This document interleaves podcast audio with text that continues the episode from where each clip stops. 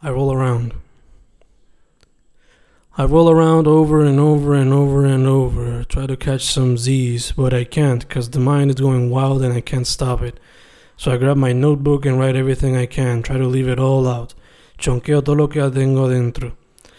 Pa ver si puedo dormir un poco, but in the process I also get involved in organizing my room and my books and I draw and I start painting. I collage too. A few hours pass, it is morning, and I gotta take a shower so I can go teach in the next couple of hours. My heart hurts. My heart hurts. 230 is my weight. Eating outside too much. Is it an addiction? Perhaps. Ayer comí pinchos y Mickey D's. Hoy del mesón y los chinos. You tell me. My wallet is lighter. That might serve as a clue.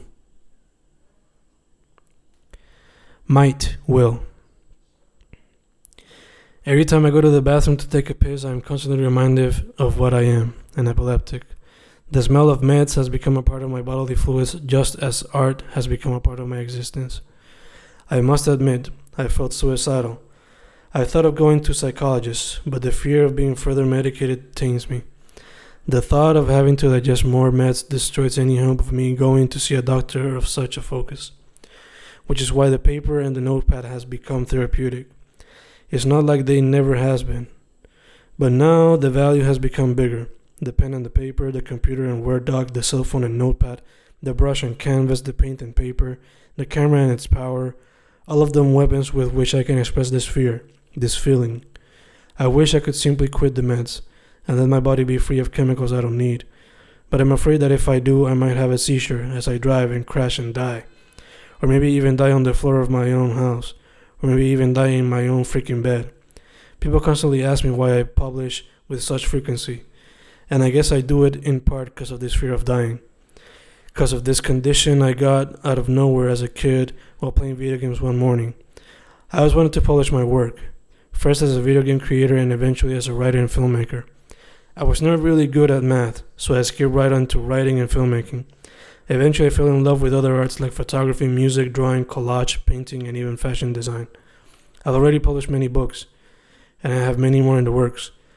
I guess what I'm trying to say is that art in all its shapes and sizes has helped me out to somehow escape and sometimes even confront this fear. And I just hope you can do the same with whatever fear you have or whatever problem you have. Try to express that pain in any way possible, because doctors, friends, family, and lovers might always be there, but art will always be there. Epilepsy can do that to you.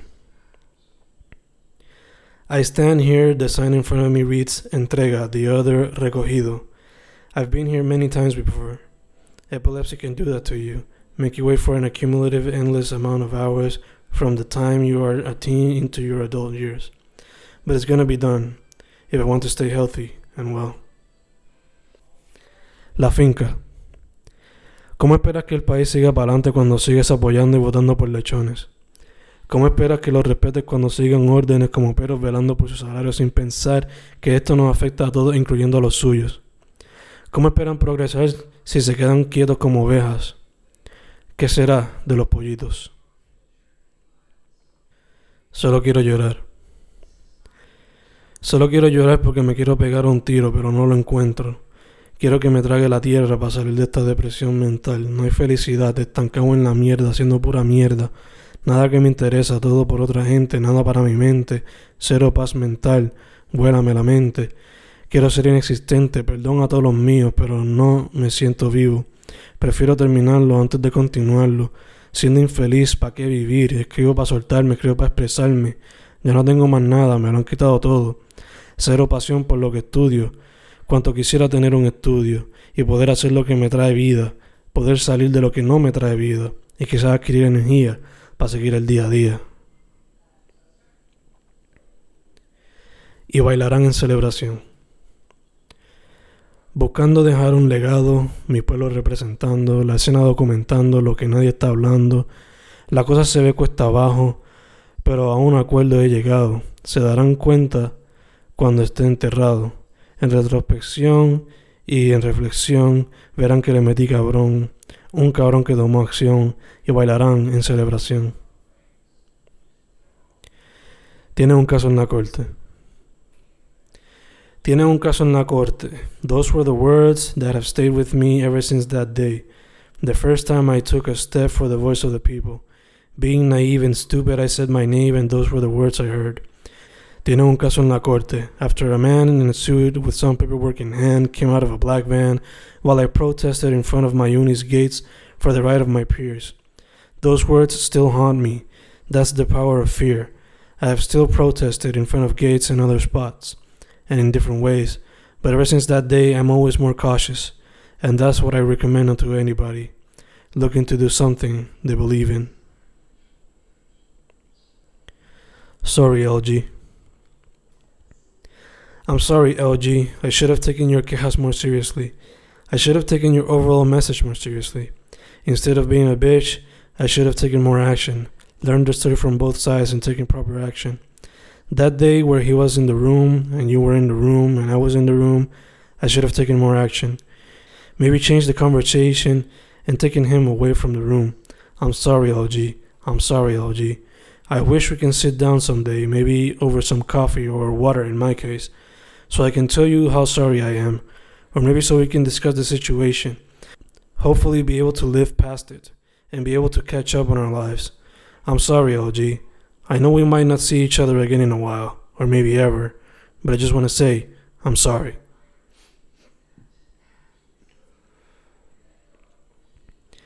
Días de. Cuando chiquito comencé usando el 14, luego para el 12 y el 4, manteniéndolo siempre cerca del Cora, porque siempre tuve a mi abuelo y pico de inspiración.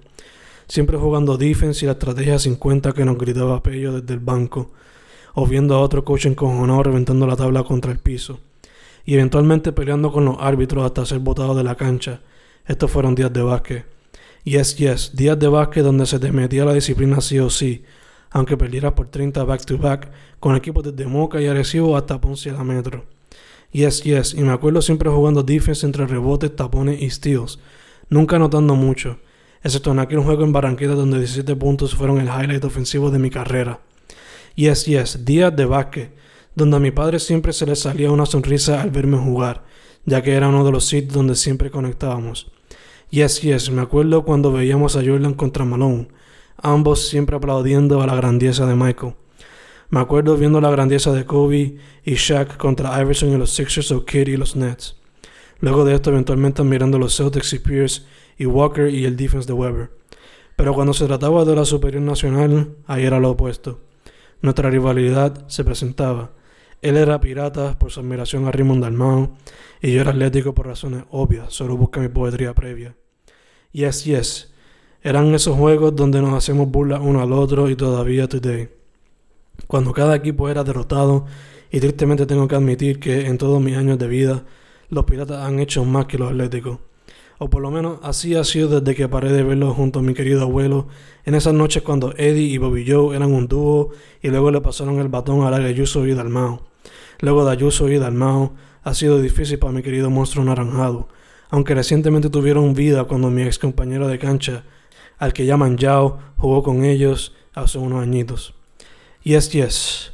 Esos son los días de básquet, los que recuerdo cada tarde que me voy a la cancha más abajo de casa a tirar para diciendo Kobe, como cuando hacía con papi en el patio de casa en el canasto que eventualmente se tuvo que ir porque estaba todo jodido debido al mo y la cantidad de donkeos que contribuyeron al desgaste del mismo. Yes, yes. Esos son los días de básquet que nunca olvidaré, porque son momentos que me ayudaron a crecer como persona. Momentos que al día de hoy se reflejan en mis letras y mi determinación de ser mejor con ellas.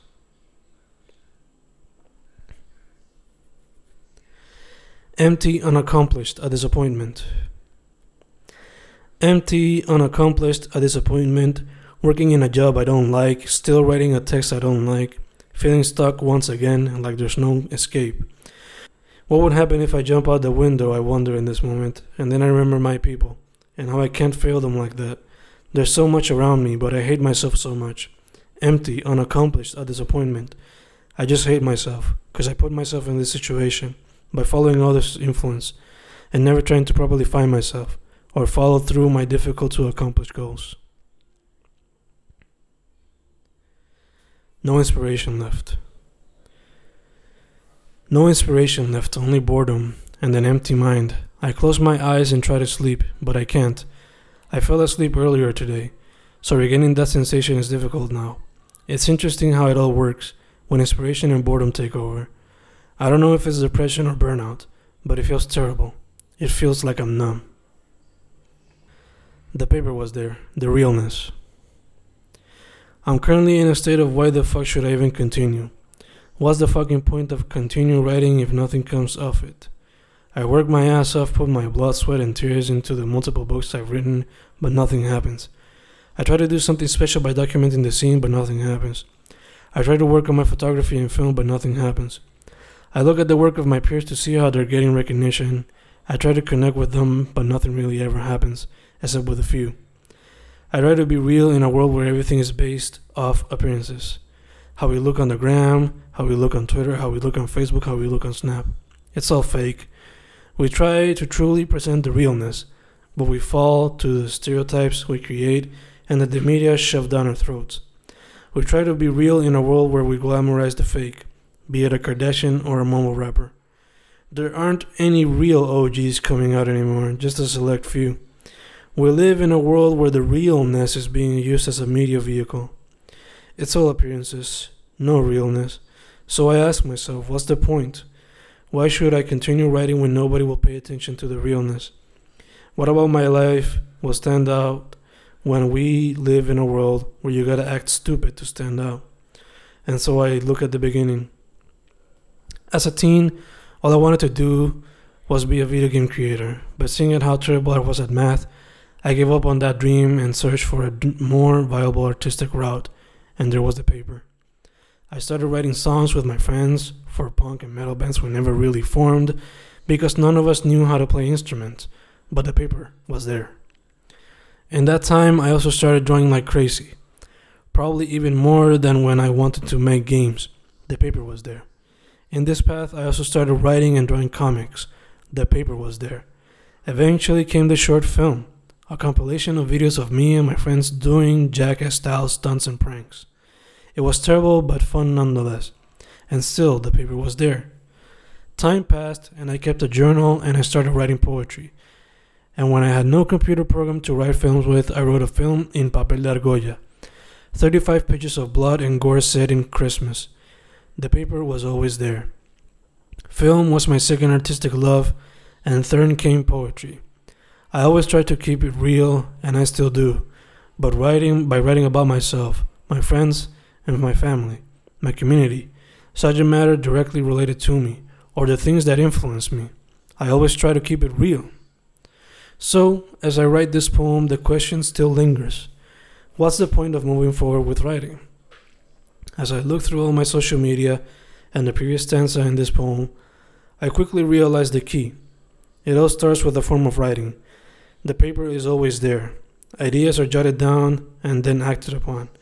So I just gotta keep going. Fuck the media, yes, that includes social, and keep moving forward.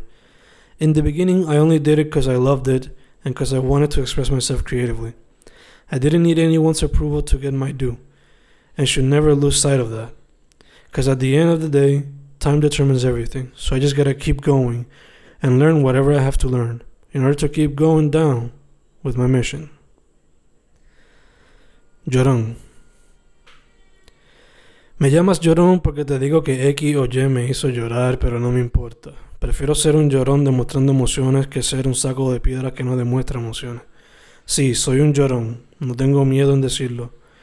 Lloré cuando murió Mufasa en Lion King, lloré cuando murió Kong en King Kong, lloré cuando murió Krillin en DBC, lloré cuando murió Marley en Marley and Me, lloré cuando murió Corleone en Godfather 1, lloré cuando murió Mamá Corleone en Godfather 2, lloré cuando murió Mickey en Rocky 3. Lloré con Fresh Prince cuando su papá lo abandonó. Lloré al final de The Office también. Lloré con Pikachu cuando Ash fue hecho piedra. Lloré viendo 50-50. Lloré viendo Paddleton. Lloré recientemente viendo El Fuego en Paradise. Lloré durante nuestra primera separación. Lloré en mi primera depresión y lloré en la más reciente. Lloré cuando se me fue Doña Juana. Lloré cuando se me fue Pipo. Lloré cuando se me fue Gaby. Lloré cuando se me fue Abuelo. Lloré cuando se me fue Wiso. Lloré cuando se me fue Elvin, lloré cuando me arrebataron a Juan, lloré cuando se me fue Titi Gisela, lloré cuando se nos fue Miño, lloré cuando nos llevaron a Vale. Soy un llorón, soy emo, emocional y emotivo.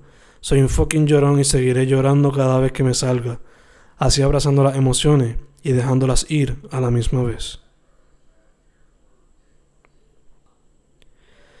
El gordo. Yo soy el gordo panzón que no se cuida bien por estar pegado trabajando en lo suyo o leyendo o escuchando o viendo. El gordo del diente roto, aunque muchos no lo saben. El del diente roto que cuando no sonríe, como quiera se ve lindo. Por lo menos eso me dicen. El gordo con una rodilla soplada que nunca supo bregar. Porque los doctores supieron qué hacer. 13 Scratch That, 18 tatuajes en un cuerpo con medidas de 5'8 y peso de 220 libras y mucho más en camino. El gordo bembón con las patas pelúas, el gordo que siempre se ha querido dejar el pelo largo, pero no lo ha hecho porque en su isla nativa hace una calor del carajo. El gordo panzón que desde chiquito ha tenido un complejo musical porque siempre quiso ser músico, pero no aprendió a tocar nada. Un complejo musical porque cuando teen le decían poser se escuchaba rap y metal a la vez. Un complejo musical que ya hoy día no le importa un bicho porque no le importa lo que le diga la gente, al menos que él le pregunte un complejo musical que todavía persiste ya que aún no ha conseguido aprender a tocar un instrumento. Pero sigue en la lista porque es una pasión que no se puede quedar en el limbo. El gordo panzón que lleva 8 Scratch That, 11 años en el colegio de Mayagüez contando bachiller y maestría. El gordo que a los 15 le dijo a su padre que iba a dejar el baloncesto para enfocarse en las artes. Sorry dad, I love you. El gordo que no ha parado de crear y expresarse desde que él dejó el baloncesto. El gordo que no sabes ni cuántos libros ha publicado ni cuántos vienen en proceso porque tiene la mente llena de pensamientos que no lo dejan ni dormir. El gordo de Sabana Grande, San Germán, Santa Isabel y Mayagüez. El gordo de la Casa Correa González. El gordo enamorado de Mercado Rivera. El gordo registrado bajo Fernando Enrique Eduardo Correa González. Pero que es mejor conocido bajo muchos nombres, principalmente Fen. My name. My name is one that I sadly can't include in all my documentation because the system no longer approves such long names. They only like numbers. But I still add my three names and two last names in all the documents I can. And sure, sometimes it can make things difficult, but that's something you're willing to fight for when you carry a name that is as wonderful as mine. My name carries a legacy carried down from one generation to the next. Fernando Enrique Eduardo Correa González. En nombre de papi, el de abuelo Nito, el de abuelo Eddie, el apellido del lado de papi, el apellido del lado de mami. My name carries stories that go for years, and I am trying to tell them all to the best of my abilities, as I try to document my life and part of my family's life every time I talk to them and get inspired by them. My name is one I carry everywhere. I carry it proudly, and when I become a father, I wish my kids will too, which is why I worked hard to be the best human being I can be. Perfection is unattainable, but one can reach for it. My name is one I will never regret, despite how difficult it was to write it in its entirety when I was a kid, putting my name in a school test. My name is one that always makes people laugh and sometimes cry when I tell the story behind it. My name is one that makes me feel like royalty despite the current economic situation because I know my people and where they come from.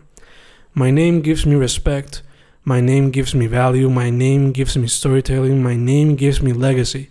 But most of all, my name gives me love. Evolución. Part 1. Squirrel. Comencé escuchando salsa, luego descubrí bandas con ganas de una banda, comencé a escribir letras para canciones que nunca fueron, junto con cuentos, cómics y juegos que nunca vida vieron pero ahí comenzó todo, como un squirrel cuando aprende Bubble. Un chamaquito saliendo de su shell, descubriendo su verdadera pasión, poco a poco escribiendo poesía, luego transformada en poetría, y guiones tontos convirtiéndose en cortos. Muchos no tomaron vida, pero siguen en la mira. Quizás producidos algún día, y hubo un día donde la conoció a ella, la musa que lo tuvo escribiendo multiple chapbooks mensuales. Por unos cuantos años, la que lo ayudó a soltarse un poco más, aunque fuera con poesía cursi, algo que practicó hasta llegar a la uni, donde fue cambiando. Part 2. Ivysaur.